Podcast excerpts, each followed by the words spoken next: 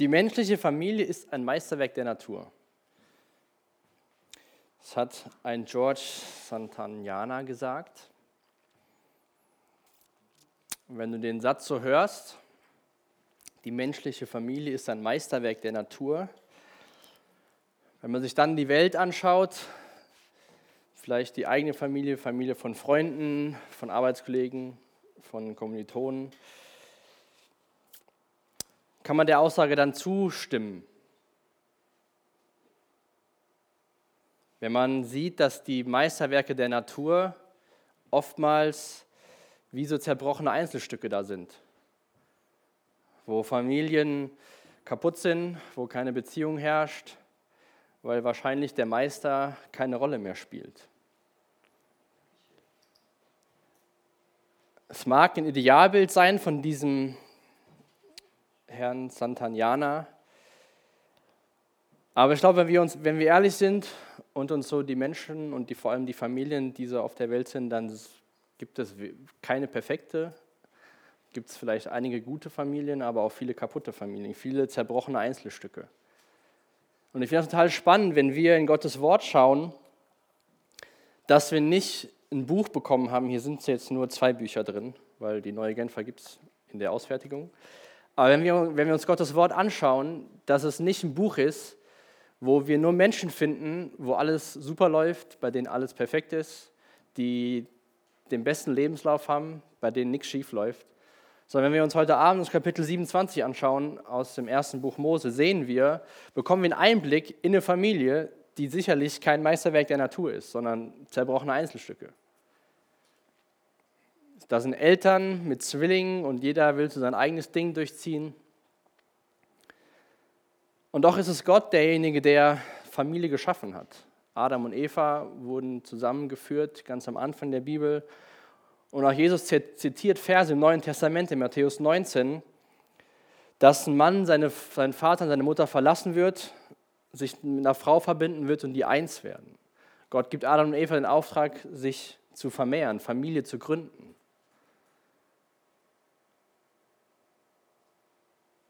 Aber dass die menschliche Familie ein Meisterwerk der Natur ist, dem würde ich persönlich nicht so zustimmen. Vielleicht brauchst du gar nicht weit zu gucken und denkst nur an deine eigene Familie heute Abend. Aber ich finde das toll, dass wir in diesem Buch, wo, wo Gott Geschichte mit Menschen schreibt, wo wir schon so viele Menschen gesehen haben, die irgendwie das doch nicht hingekriegt haben und dann Gott dann doch wieder das gebraucht hat, dass Gott uns auch durch die Bibel auch hier so eine Familie zeigt, wo es alles andere als, als meisterhaft zu, zuführt. Es gibt Lieblingskinder, wie gesagt, und deswegen habe ich den Titel meiner Predigt heute genannt, Dysfunktionale Familie. Also funktional kann man sich ja noch erklären, ne? alles funktioniert, das ist sehr funktional, aber irgendwas funktioniert nicht in dieser Familie irgendwas, irgendwelche Funktionen funktionieren nicht, der Zustand ist nicht richtig zweckmäßig. Isaac und Rebekka, die beiden Eltern aus der Familie, die haben Zwillinge bekommen und schon im Mutterleib streiten die sich, die Zwillinge. Und in Kapitel 25 bekommt die Mutter, die, äh, die Rebekka, von Gott gesagt, dass die zwei Kinder nicht die besten Freunde werden im Leben. Damals war es ja so, dass eigentlich der erstgeborene Sohn war der, der den, den, den Segen des Vaters bekommt, der mehr Erbe zugesprochen bekommt von dem, von dem Vater. Und Gott hat schon zu Rebekka gesagt, als die beiden Zwillinge im Bauch waren, dass es umgedreht sein wird. Dass der Ältere dem Jüngeren dienen wird, dass der Jüngere der sein wird, der das ganze Erbe des Vaters bekommt. In unserem Kapitel, wir hatten uns letzte Woche auch über Isaac unterhalten und davor, lesen wir schon, dass Isaac sehr alt geworden ist. Und ab jetzt wird es auch viel um, um, um Jakob, um seinen Sohn gehen. Aber Isaak ist alt geworden, er denkt, er stirbt bald und er will noch einen Segen weitergeben. Aber er will nicht den Sohn segnen, den Gott prophezeit hat, sondern er will seinen Esau segnen. Ja, äh, Isaac mochte lieber den Esau, seine Frau Rebekka hatte mehr gefallen an dem Jakob, so hatte jeder sein Lieblingskind. Die Rebekka bekommt von diesem Plan mit und heckt ihren eigenen Plan aus, damit nicht Esau gesegnet wird, sondern ihr geliebter Jakob. Isaac und Jakob wollen beide ach, Jakob und Esau wollen beide gesegnet werden, aus verschiedenen Gründen. Der eine will die Vorzüge von so einem Segen haben, aber will nicht wirklich sein Leben ändern. Und der andere macht das, was er schon mal bei seinem Vater auch gelernt hat und was er selbst auch schon kannte. Er hat betrogen. Sein Name bedeutet ja auch so an die Verse fasten. Und am Ende von Kapitel 27, die Verse lese ich heute Abend zu Beginn, sehen wir schon, was aus diesem ganzen Chaos passiert ist. Genesis Kapitel 27 ab Vers 41.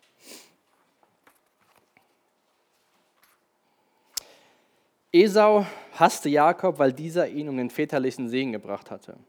Er nahm sich vor, mein Vater lebt nicht mehr so lange. Sobald die Trauerzeit vorüber ist, bringe ich Jakob um. Doch Rebekka erfuhr von Esaus Vorhaben. Sie ließ Jakob zu sich rufen und sagte, Dein Bruder Esau sind auf Rache und will dich umbringen. Deshalb, mein Sohn, höre auf meinen Rat. Flieh so schnell wie möglich nach Haran zu deinem Onkel Laban und bleib eine lange Zeit bei ihm, bis der Zorn deines Bruders sich gelegt hat. Irgendwann wird seine Wut auf dich nachlassen und er wird nicht mehr ständig an das denken, was du ihm angetan hast. Dann schicke ich jemanden, der dich von dort zurückholt. Wenn Esau dich tötet, würde man auch ihn töten und ich möchte doch nicht an einem einzigen Tag euch beide verlieren. Dieses Kapitel wird kein Happy End haben, aber das Gute ist, dass es nur ein Kapitel in der ganzen Bibel ist, denn das, die Bibel hat am Ende ein Happy End. Und wenn wir am Anfang lesen, dass Esau, Isaak alt geworden war und dachte, er stirbt bald, Martin Luther hat das Alter ungefähr auf 137 geschätzt zu dem Zeitpunkt von Isaak und er ist 180 Jahre alt geworden. Das bekommen wir später mitgeteilt. Das heißt, er hat noch über 40 Jahre wahrscheinlich gelebt nach diesem Vorfall. Rebekka wird ihren geliebten Sohn, so wie wir es in der Bibel lesen, nicht wiedersehen. Wir bekommen kein, keine Geschichte, keinen Hinweis darauf, dass die beiden sich wiedersehen, nachdem Jakob von Laban zurückkommt. Er ist über 20 Jahre da, diese kurze Zeit, die er eigentlich da sein sollte. Alles nicht so gut in dieser nicht funktionierenden Familie. Aber ich bete noch mal kurz mit uns. Jesus, ich danke dir für dein Wort. Ich danke dir, dass du äh, uns mit hineinnimmst in die Geschichte, die du mit Menschen schreibst. Ich danke, dass du uns auch viele Beispiele zeigst, wo es nicht gut läuft, aber wo doch du am Ende Gnade schenkst. Und das bitte ich dir für heute Abend auch, dass wir das verstehen, was du zu uns reden willst und vor allem verstehen, wer du bist. Amen.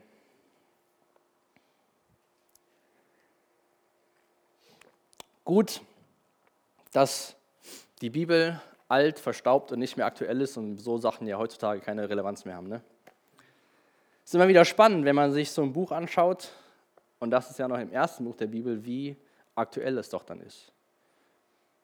Dass es eben nicht verstaubt ist, sondern dass, dass Gott uns sein Wort gegeben hat, damit wir lernen, unser Leben zu leben. Und wir werden so viele Beispiele in der Bibel bekommen, wo wir uns immer wieder drin finden werden, in verschiedenen Bereichen, in guten und in schlechten Sachen. Denn eins ist, eins ist klar, der, bei der Familie war nichts in Ordnung. Zumindest nicht die zwischenmenschlichen Beziehungen. Da herrschte kein Vertrauen und jeder war so auf seinem eigenen Weg. Und ich will mal alle vier Personen heute Abend ein bisschen beleuchten aus der Familie. Isaac und Rebekka und die beiden Söhne, den Esau und den Jakob. Und ich lese uns mal die ersten vier Verse nochmal vor, oder ich lese die mal vor. Da sehen wir, dass Isaac einen falschen Wunsch in seinem Leben hatte. Isaac war alt geworden und konnte nicht mehr sehen. Er rief seinen älteren Sohn Esau zu sich und sagte, mein Sohn. Ja, Vater, antwortete Esau. Ich bin alt geworden und ich weiß nicht mehr, wie lange ich noch lebe, sagte Isaac. Nimm Pfeil und Bogen und was du sonst zum Jagen brauchst, geh hinaus und erlege ein Stück Wild für mich. Bereite es zu, wie ich es gern habe, und bring es mir. Ich will davon essen und dich segnen, bevor ich sterbe. Isaac wusste, was Gott verheißen hat, dass der Ältere dem Jüngeren dienen wird. Und dennoch will Isaac in seinen für sich letzten Tagen, obwohl die letzten Tage waren noch 43 Jahre, noch seinen Lieblingssohn segnen, Isaac mochte den Jakob, weil er war ein Jäger und war draußen im Feld und konnte Essen zubereiten. Er mochte auch das Essen von dem Esau. Und war, er war ja auch der Erstgeborene. Er war dem, dem es eigentlich zusteht, diesen Segen von dem Vater zu bekommen. Aber vielleicht könnt ihr euch noch ein bisschen weiter zurückerinnern, in Kapitel 22, wer dieser Isaak da war. Kapitel 22 ist Abraham unterwegs mit seinem Sohn, um seinen Sohn zu opfern. Und Abraham glaubt, dass Gott entweder seinen Sohn von den Toten auferwecken wird oder dass Gott für ein Opfer sorgen wird. Und der Sohn in dem Kapitel ist bereit, sich dem Willen von seinem Vater zu beugen und sich auf den Altar legen zu lassen, bis soweit, dass der Vater Abraham sein Messer in der Hand hatte. Das ist die gleiche Person, die hier den Segen an den erstgeborenen Sohn weitergeben will, die den Segen an den Sohn weitergeben will, den Gott nicht bestimmt hat dafür. In Kapitel 22, als wir uns die Geschichte angeschaut haben, haben wir auch gesehen, wie Isaak da ein Bild für Jesus ist, der sich auch dem Willen des Vaters äh, beugt und auf Golgatha für uns geopfert wurde. Was ist aus diesem Mann geworden, der so viel Mut und so viel Glauben hatte und so viel Gehorsam auf diesem Altar sterb, zu sterben und dann in seinem späteren Leben sich Gottes Willen zu widersetzen?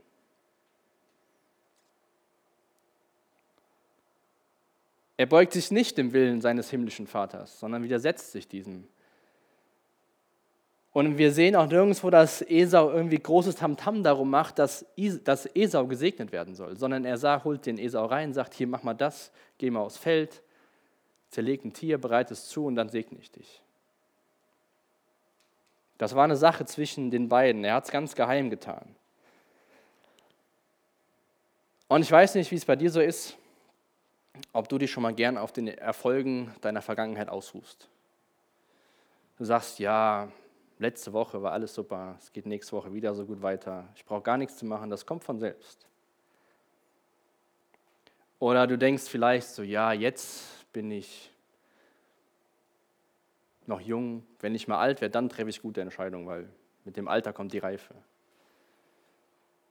Im Vergleich von Kapitel 27 und 22 hat Isaak als junger Mensch viel bessere Entscheidungen getroffen, als die als, als alter Mensch getroffen hat. Er war schwach geworden. Und die Sache mit dem Glauben an Jesus Christus ist eine Beziehung. Da kann man nicht sagen, ich habe einmal irgendeinen Vertrag unterschrieben und von da aus geht es vorwärts, sondern es ist eine Sache, die, die andauernd ist. Aber eine Sache, die ich total spannend finde, ihr könnt mal im Neuen Testament das Hebräer Kapitel 11 aufschlagen ist, wie dort über Isaac gesprochen wird.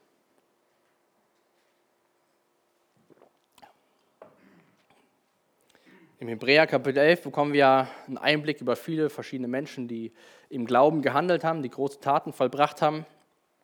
Und Isaac finden wir da auch. Aber nicht wegen Kapitel 22, sondern wegen Kapitel 27.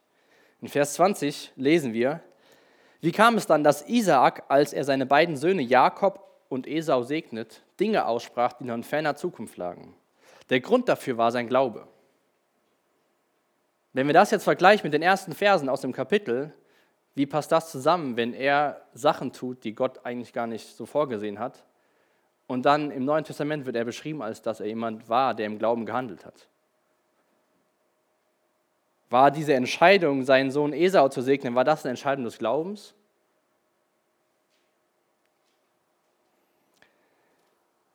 Die Antwort auf die Frage, warum Isaac im Glauben gehandelt hat, bekommen wir später in Kapitel 27, in Vers 33 zum Beispiel.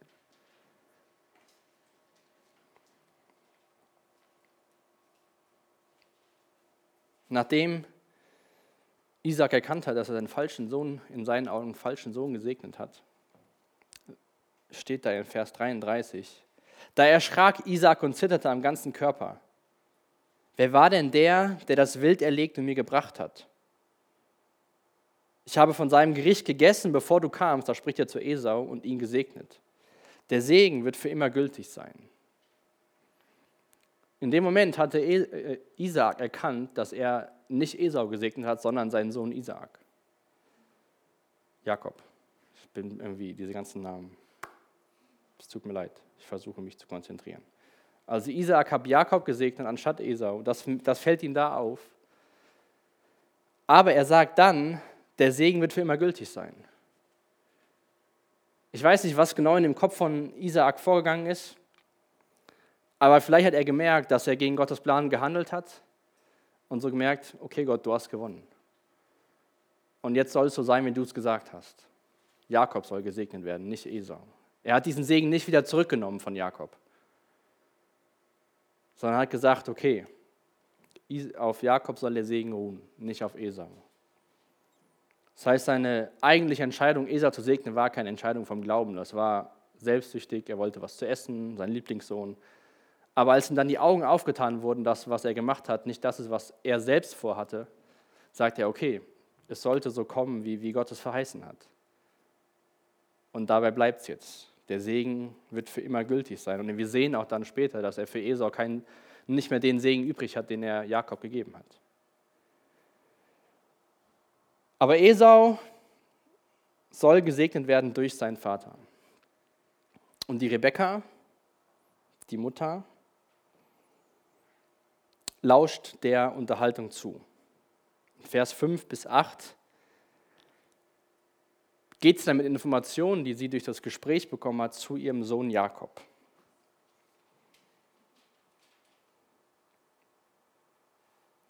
Sie sagte zu Jakob in Vers 6 in Kapitel 27, ich habe gerade gehört, wie dein Vater zu deinem Bruder Esau gesagt hat, bring mir ein Stück Wild und koch mir leckeres Essen. Ich will mich stärken und dich im Namen des Herrn segnen, bevor ich sterbe. Und jetzt, mein Sohn, höre mir zu und tu, was ich dir sage.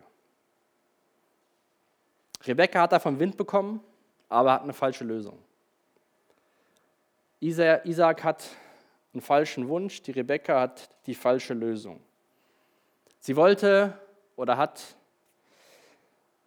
einen Plan ausgeheckt, wie sie ihrem Sohn Jakob den Segen zukommen lassen kann. Aber nicht auf ehrliche Art und Weise. Sie hatte hinterlistige Gedanken und wollte Isaak verführen. Aber auch Rebekka wusste, dass Gott gesagt hat, dass der Jüngere dem Älteren dienen soll. Auch Rebekka wusste von diesem Versprechen oder von dieser Verheißung. Aber Rebekka handelt im Endeffekt wie ihre Schwiegermutter, die Sarah, die Frau von Abraham. Auch die wusste, dass Abraham Nachkommen verheißen bekommen hat und hat dann auch gesagt, hier Gott, ich habe eine gute Idee, du kriegst nicht auf die Reihe, wir nehmen jetzt mal Hagar, die ägyptische Sklavin, die bringt Abraham die Nachkommen und dann ist es aber dann mein Kind und dann ist alles gut.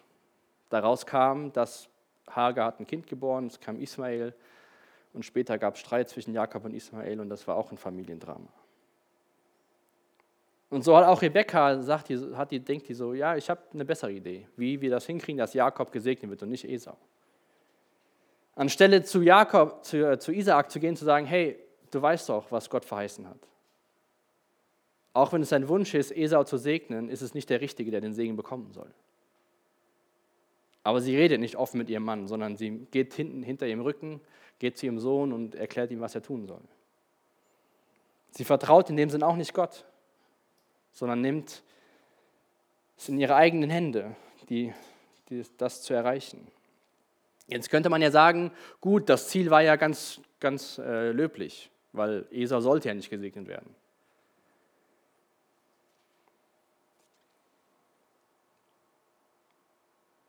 Aber sollten wir, auch wenn das Ziel gut ist, krumme und falsche Wege gehen? Ich glaube nicht. Nur weil wir ein gutes Ziel haben, rechtfertigt das nicht alles, was wir tun, wenn die Dinge, die wir tun, falsch sind. Natürlich war das in dem Moment sehr herausfordernd für die Rebecca, wirklich zu vertrauen und zu sagen, okay, Gott hat das gesagt und es wird so kommen. Aber was macht eigentlich Jakob in dem Moment, als Rebekka zu ihm sagt, und jetzt, mein Sohn, höre mir zu und tu, was ich dir sage. Rebekka erklärt ihm, was er tun soll, dass er Ziegen, dass er das Tier, ein Tier holen soll und dass Rebekka das Essen zubereitet, weil sie weiß, wie es Mann schmeckt. Der Jakob hat Angst und sagt, ja, der Esau ist so behaart und ich habe gar keine Haare, wenn mein Vater mich dann anfassen will und so. Also bekommt äh, Jakob ein paar Ziegenfelle umgelegt um die Hände, um den Hals.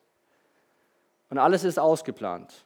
Das richtige Essen, wie der Mann das mag, den Sohn in die Kleidung von Esau zu stecken, damit der Vater auch noch den Geruch von Esau riecht.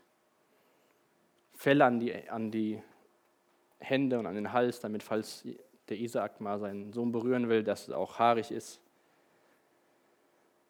Und was macht der Jakob dann? In Vers 12. Vielleicht betastet mich mein Vater und findet heraus, dass ich ihn betrüge. Dann wird er mich verfluchen, statt mich zu segnen.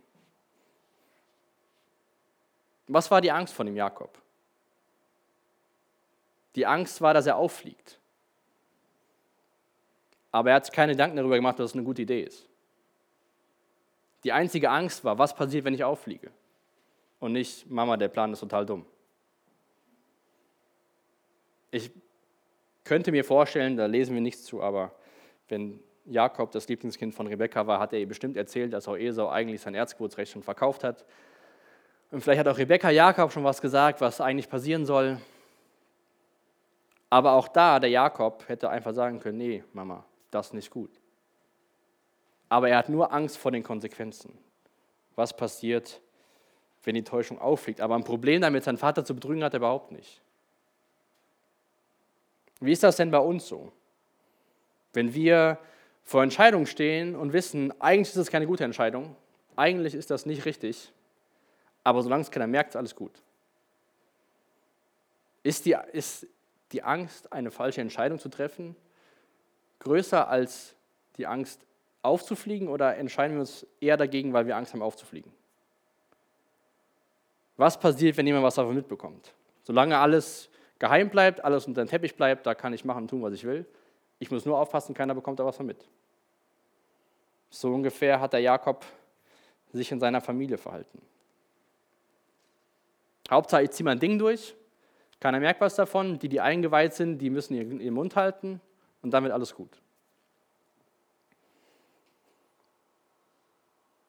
Gut, Jakob ist bereit und sagt, okay, wir machen das. Die beiden, also Rebekka und Jakob, bereiten alles vor, das Essen wird gekocht. Er bekommt die Felle, geht zu seinem Vater rein. Und der Vater ist ein bisschen verwundert, und sagt aber, wer bist du? Und dann sehen wir eine falsche Haltung und falsche Handlung vom, vom Jakob auch. Und zählt mal, wie oft er lügt in den Versen. Ab Vers 19 bis Vers 24.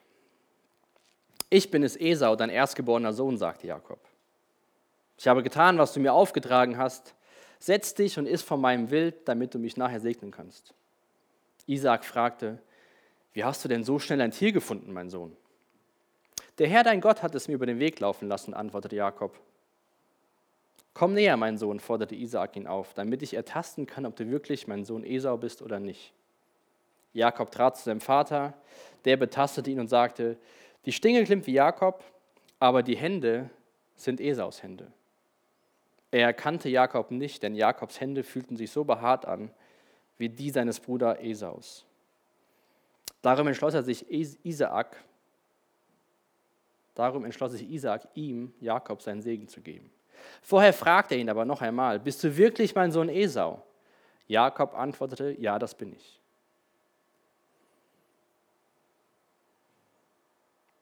Also Jakob sagt, ich bin Esau, dein erstgeborener Sohn. Ich habe getan, was du mir aufgetragen hast. Ess von meinem Wild, und dann sagt er noch, Gott hat mir so viel Gnade geschenkt, das Tier kam so schnell, es hat alles super funktioniert. Und später sagt er wieder, ja, ich bin Esau.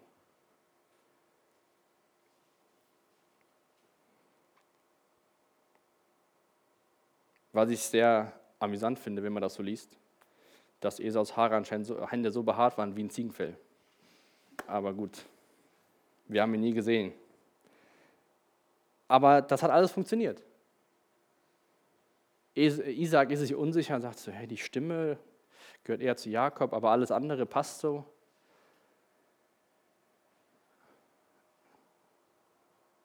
Und Wild schmeckt eigentlich anders als Ziegenfleisch. Aber trotzdem hat er es gegessen und keinen Unterschied gemerkt, der Isaac.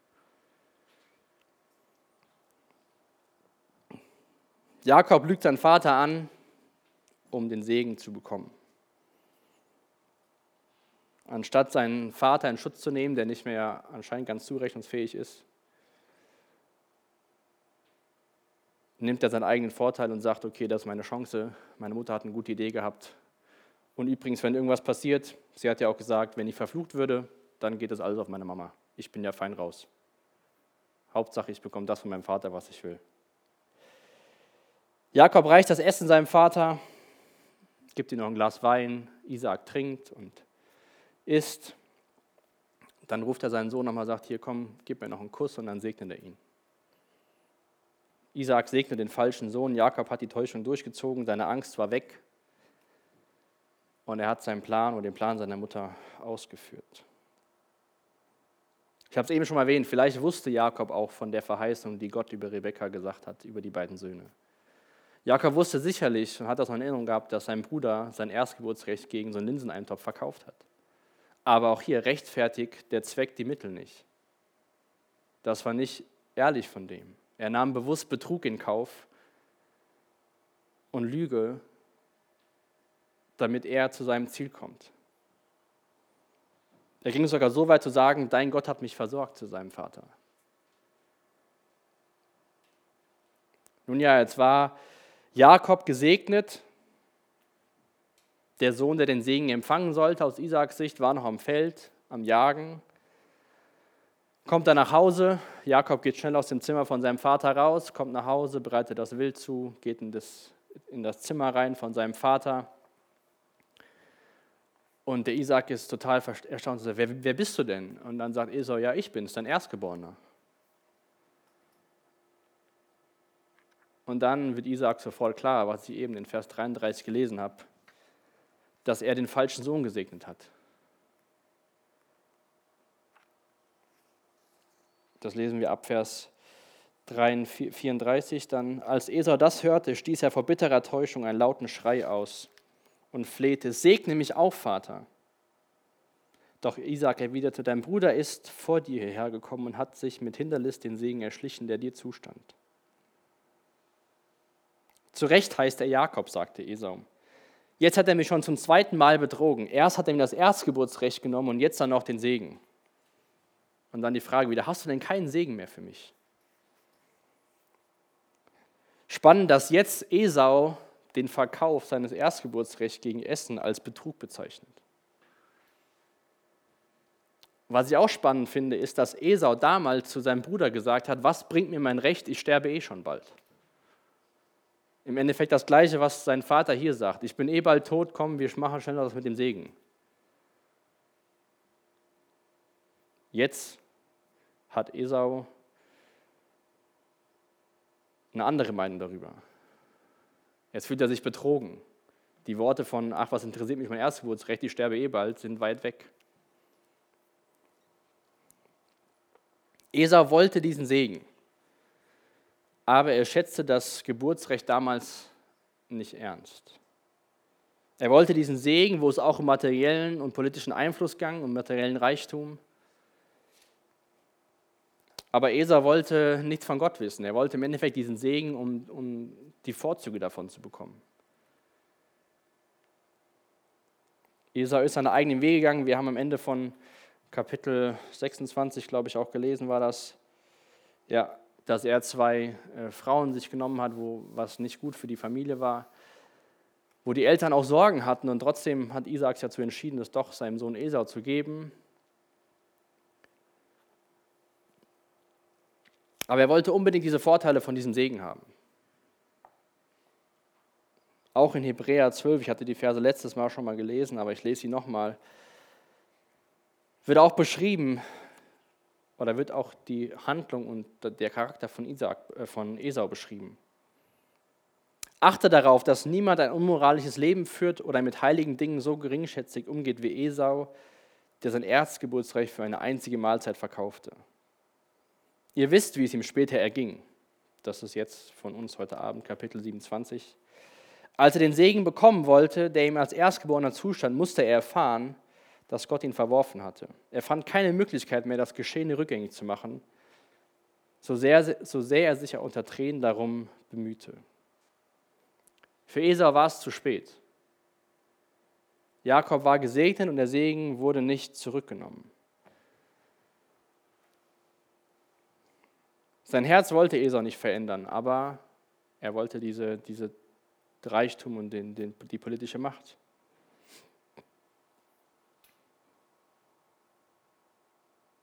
Wie ist das bei uns oder bei dir und bei mir im Leben, wenn wir auf der einen Seite wollen wir vielleicht die Vorzüge aus dem Bereich, wollen aber trotzdem unsere Hand so an Gottes Gnade hängen und unser Ticket für den Himmel bekommen, aber wollen dann doch an den anderen Sachen, die wollen wir auch noch und am besten wollen wir das, das Beste aus beiden Welten. Wir wollen den Segen, aber wollen unser Leben eigentlich verändern. Wir wollen Rettung, wir wollen wissen, dass wir in den Himmel kommen, aber das soll sich unser Leben am besten soll das so bleiben, wie es ist. Und das funktioniert nicht. Wir können nicht auf der einen Seite sagen, wir wollen das, was Gott uns verheißt, was Gott uns verspricht, und wir wollen trotzdem die ganzen anderen Sachen noch haben. In der Bibel heißt es oft davon, dass wir, oder heißt es, dass wir unser Leben verlieren sollen, damit wir ein neues Leben bekommen. Im Endeffekt war das Problem beim Esau auch, dass sein Herz sich nicht verändert hat. Das, das wollte von Gott nichts wissen. Und trotzdem wollte er das, was, was er Gutes von seinem Vater bekommen konnte. Diese Familie von Isaac und Rebekka war ziemlich kaputt. Nichts lief wie geplant. Alle haben irgendwie ihr eigenes Ding durchgezogen. Am Ende muss die Mutter ihren, ihren Lieblingssohn wegschicken, weil sie Angst darum hat, dass Esau ihn umbringt. Und wenn Esau seinen Bruder umbringt, wird Esau umgebracht dafür, also hätte sie beide Söhne verloren. Rebekka dachte zu dem Zeitpunkt, die Zeit heilt alle Wunden. Geh du mal erstmal weg, Jakob, wenn du dann irgendwann wiederkommst, dann ist alles vorbei.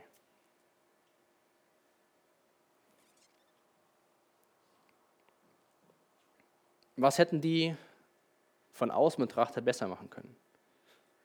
Sie hätten einfach miteinander reden sollen. Zuallererst Rebekka und Isaak, als sie gehört hat, was Isaak für Ideen hat, zu sagen, hey, guck mal, so und so, was ist es doch von Gott vorgesehen. Das ist nicht gut, was du machst. Jakob hätte zu seiner Mutter sagen können, hier, lass uns nicht unseren Vater betrügen, lass uns reden. Und auch dann, wo alles zu spät war, haben sie nicht geredet, sondern haben gesagt, gut, die Zeit heilt alle Wunden.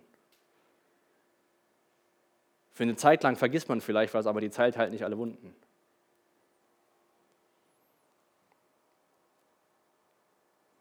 Wenn ich so Geschichten lese und wenn wir uns dann bewusst machen, dass Jakob der Vater von zwölf Söhnen ist, die das Volk Israel sind, dann frage ich mich, wieso hat, welche Geduld und welchen Langmut hat Gott, sich mit so Menschen auseinanderzusetzen? Die wussten eigentlich, was passiert und trotzdem machen sie kreuz und quer und alles drunter und drüber. Ich habe das so gelesen und in der Vorbereitung so gedacht, gut, wenn jetzt hier am Ende von Kapitel 27 steht, als Rebekka ihren Sohn wegschickte, damit endet die Geschichte. Und es hätte kein Kapitel 28 und es hätte kein Kapitel 29 mehr geben müssen. Ich bin echt erstaunt, wie gnädig und wie geduldig Gott mit den Menschen ist. Und das ist nur eine Geschichte. Wir haben in den letzten Monaten, in den ersten 26 Kapiteln schon so oft was gelesen, wo Menschen so klar was wussten und so versagt haben. Und trotzdem sagt Gott, okay, ich mache weiter. Trotzdem gebraucht Gott Jakob. Trotzdem fließt der Segen weiter. Und letztendlich kommt durch diese Familie Jesus Christus auf diese Welt. Also wenn ich der Schreiber wäre von so einer Geschichte und die Leute würden das und das tun, dann hätte ich irgendwann keinen Bock mehr und sage, vergisst es, ich ziehe einen Schlussstrich, ich habe keinen Bock mehr auf euch. Wir haben eben das Video gesehen von Open Doors, wo, wo dieses Secret Christmas, wenn jetzt nächste Woche der Advent anfängt. Und wir feiern Advent oder wir haben den Advent und feiern Weihnachten, weil durch diese Familie letztendlich Jesus Christus gekommen ist. Der an Weihnachten Mensch geworden ist, um all das, was die Leute nicht hingekriegt haben, richtig zu machen. Damit wir diese Gnade Gottes empfangen können, die er immer wieder zeigt. Auch, ich meine, oftmals denkt man ja so, Gott im Alten Testament, der ist so böse und eigentlich nur Krieg und Gewalt und alle werden getötet. Natürlich lesen wir diese Geschichten, wo Gott richtet.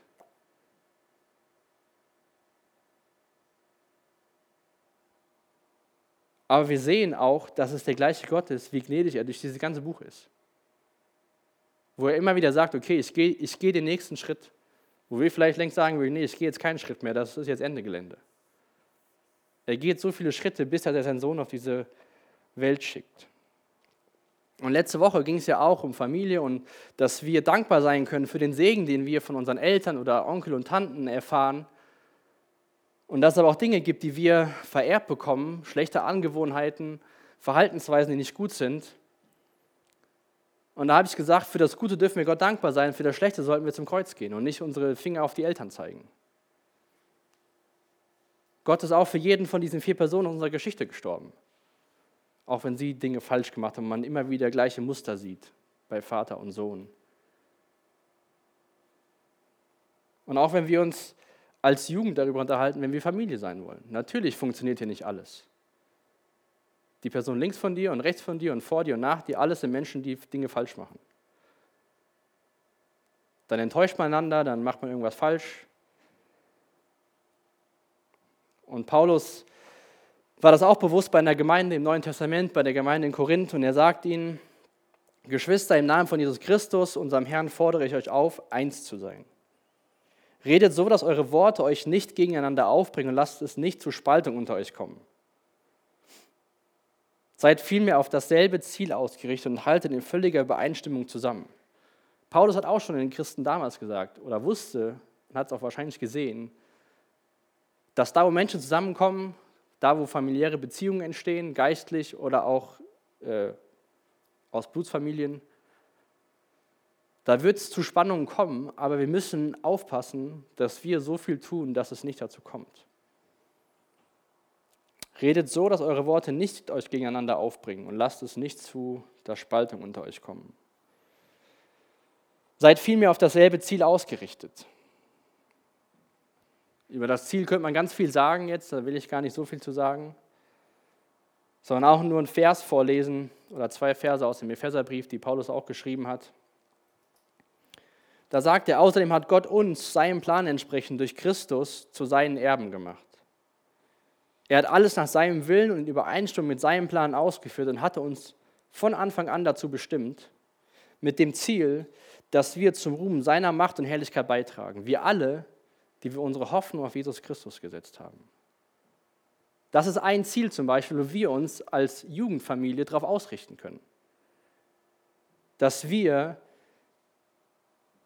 zum Ruhm seiner Macht und Herrlichkeit, zum Ruhm von Gottes und seiner Macht und Herrlichkeit beitragen können. Wir hatten zum Beispiel letzte Woche ein Treffen und wenn alles gut läuft, da könnt ihr sehr gerne für beten, werden wir nächstes Jahr im September einen Gottesdienst am Marktplatz in Herborn haben. Und das wäre wunderbar, wenn wir das machen können. Da Open Air, Musik, Lieder zu singen, Gottes Wort zu verkünden und Leute hoffentlich dazu einladen, eine Beziehung mit Jesus anzufangen. Wenn wir alle das Ziel verfolgen, uns immer wieder darauf ausrichten, dann sind wir auf einem guten Weg. Dann sind wir nicht auf dem Weg zu, wie können wir unsere eigene Agenda durchsetzen. All ihr, die Geschwister habt, wisst, man muss mal zurückstecken. Dann gibt es mal Zeiten, dann ist es wichtiger, dass man sich mehr um die andere Person kümmert und wieder Zeiten, dass es wichtiger ist, sich um die Person zu kümmern. Aber wenn alle wahllos durcheinander laufen, dann verfolgt wie in der Familie von Isaac und Jakob, äh, Isaac und Rebekka, verfolgen alle nur ihre eigene Agenda. Und dann gibt es Lug und Betrug und Streitereien und im Endeffekt gehen sie auseinander. Aber wir, die wir unsere Hoffnung auf Jesus Christus gesetzt haben, haben ein gemeinsames Ziel. Was können wir jetzt aus dieser ganzen Geschichte über Gott lernen? Ich denke, eine Sache ist, dass Gott all mögliche Arten von menschlichen Taten und Aktionen dazu gebrauchen kann, seinen Plan trotzdem umzusetzen. All das, was hier geschehen ist, waren alles keine guten Ideen. Die Segnung von Esau, der Betrug von ähm, Rebekka und Jakob, aber trotzdem, am Ende sehen wir, was wir an Weihnachten feiern, ist Jesus auf diese Erde gekommen. Gott hat dieses Versprechen, was er im Kapitel 3 schon gegeben hat, durchgezogen. Gott hatte den Plan, hat den Plan, Menschen durch Jesus Christus zu erlösen. Und den Plan kann ihm keiner streitig machen kein widerwilliger Vater und auch vor allem nicht der Teufel. der ist bestimmt der, sicher, der hinter so Aktionen steht. Und immer wieder bekommt er die Loserkarte von Gott gezeigt. Weil Gott hat seinen Plan. Gott will die Menschen durch Jesus Christus erlösen. Und das Schöne dabei ist auch bei diesen ganzen Geschichten, dass Gott normale Menschen gebraucht. Wir brauchen nicht zu denken, wir sind zu schlecht, wir können nichts machen, sondern wir sind Menschen, wir brauchen Erlösung, wir brauchen Gnade und Gott kann uns gebrauchen. Und ich glaube, dass wir auch lernen dürfen, immer wieder, dass Gott souverän ist und wir keine Angst haben zu müssen für die Zukunft. Gott hat das ganze Geschehen auf dieser Erde unter Kontrolle, auch wenn viele Menschen denken, hier läuft alles außer Kontrolle und wir müssen die Erde retten. Gott ist wahrscheinlich relativ entspannt, weil er alles weiß, was passieren wird. Und darauf dürfen wir uns verlassen. Natürlich dürfen, sollen wir vernünftige Entscheidungen treffen, aber wir brauchen nicht wie so ein aufgescheuchter Hühnerhaufen rumzurennen und zu gucken, was passiert, was passiert jetzt, sondern wir dürfen wissen, unser Gott ist souverän, er hat alles in seiner Hand und das, was er, was er verheißen hat, wird eintreten. Und wir werden eines Tages Jesus wiedersehen. Ob in 15 oder 100 Jahren. Ob wir da noch lebendig sind oder von den Toten auferstehen. Das können wir über Gott lernen. Aber was, wo findest du dich vielleicht wieder? In welcher Person von den Vieren? Bist du eher so wie der Isaak, der sich Gottes Willen widersetzt und seine eigenen Ziele hat, seinen Sohn zu segnen? Oder bist du wie so eine Rebecca, die glaubt, Gott dabei helfen zu müssen, seinen Plan umzusetzen, gute Vorschläge zu geben, aber falsche Wege dabei zu gehen und dann zu sagen, ja, aber das dient ja dem großen Ganzen? Oder bist du eher so wie der Jakob, der für alles bereit ist und nur Angst vor Konsequenzen hat und solange alles unter dem Teppich bleibt, bist du bei allem dabei? Oder bist du eher so der Esau, der gern den Segen haben will, aber sich sein Leben nicht verändern will? Der sagt, der, der, der weint und trauert, aber nicht, weil er sich nicht mehr verändern kann, sondern weil er, den, weil er diesen Reichtum nicht mehr bekommen kann. Egal, in welcher Person du dich wiederfindest, die Lösung ist Jesus Christus.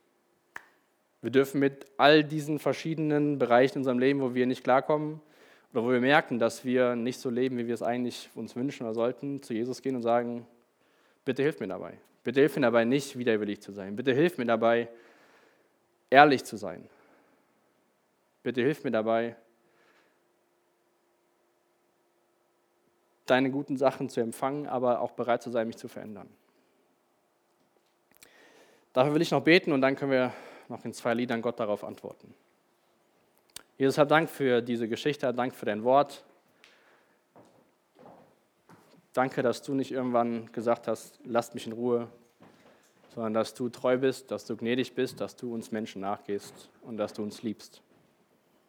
Danke, dass wir bald Weihnachten feiern. Danke, dass wir uns daran erinnern dürfen, dass du auf diese Erde gekommen bist, Jesus, dass du Mensch geworden bist, dass du einer von uns geworden bist und dass du uns erlösen kannst von all dieser Not, in der wir stecken, wo wir Charakterfehler haben, wo wir vielleicht Dinge so tun, wie sie schon immer getan wurden bei uns in der Familie. Ich bitte dich echt, dass wir zu dir, zu deinem Kreuz kommen, dass wir Vergebung erfahren und danke, dass du für all diese Dinge gestorben bist. Danke, dass wir Hoffnung haben dürfen und danke, dass vor allem du treu und souverän bist, dass wir keine Angst haben müssen. Amen.